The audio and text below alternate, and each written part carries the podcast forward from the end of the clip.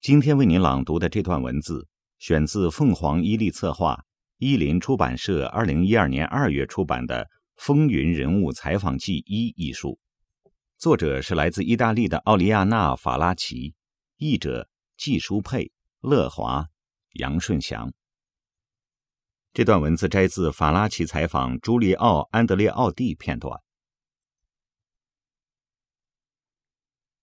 他讲话慢条斯理。显得颇有教养，像一个忏悔者在背诵经文，向你做祈祷似的。对此，我感到有一种莫名的不安。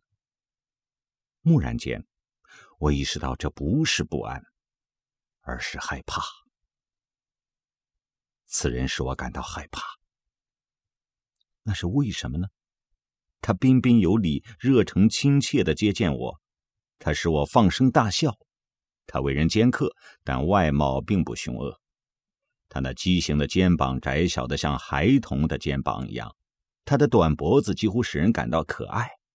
他那光滑的脸上很难想象会有胡子，他那柔弱的手长着蜡烛似的长长的洁白的手指，他时刻处于守势，蜷缩着身子。把头缩进衬衫的领子里，像一个在滂沱大雨中躲在雨伞下面的病鬼，或者一只战战兢兢的正从甲壳中探头的乌龟。谁会害怕一个病鬼，或者一只乌龟呢？他们会伤害谁呢？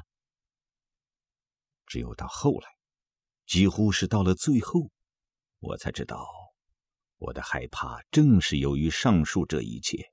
以及隐藏在这一切背后的力量。真正的权威不需要用傲慢、长胡须和大声斥喝。真正的权威能用丝带、谦恭、智慧把你勒死。天哪，智慧它是有的。甚至达到善于自制而不形于色的程度。他滑得像条泥鳅，善于绕开对手提出的每一个问题，迂回的向你做出内容丰富和语言朴素的回答。他说话高度幽默，但极其尖刻，只是不像针刺那样立即使你感到刺人。只有在事后，当伤口冒出鲜血，你才感受得到。我生气的凝视着他，他坐在一张堆满纸张的写字桌的后面，在他背后垂着淡褐色丝绒幔子的墙壁上挂着圣母与圣子的肖像。圣母的右手垂向他的头部，为他祝福。不，从来没有人损害过他，而总是他。以他的平静、时间、坚强的信念，或以他的教义去损害别人。他相信存在天堂和地狱。清晨，他去做弥撒。他比辅祭的人还周到。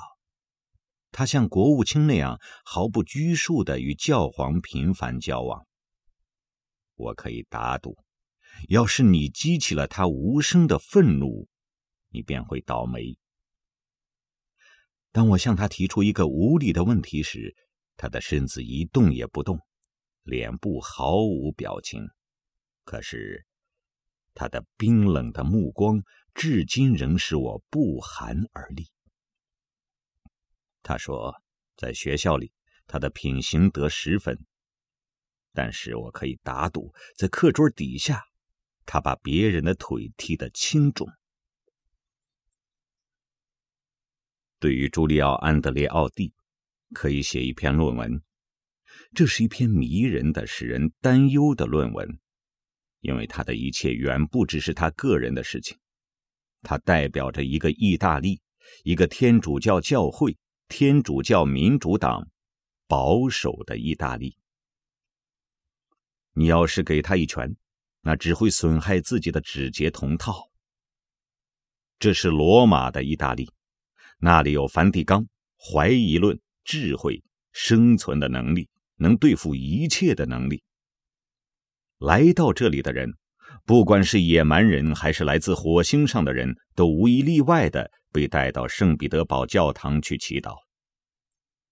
他不是故意去从事政治，因为他否认自己具备这方面的才能；他也不是通过斗争和冒风险去获得权力的，因为他没有参加反法西斯的斗争。是命运安排他去从事政治和执掌权力，又出于自己的意愿，他始终待在这个岗位上。这是一种不平凡的、值得羡慕的意愿。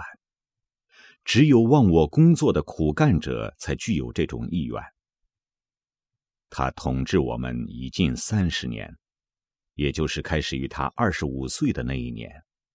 他将继续以这样或那样的形式统治我们，直到他临终徒有礼的那一天。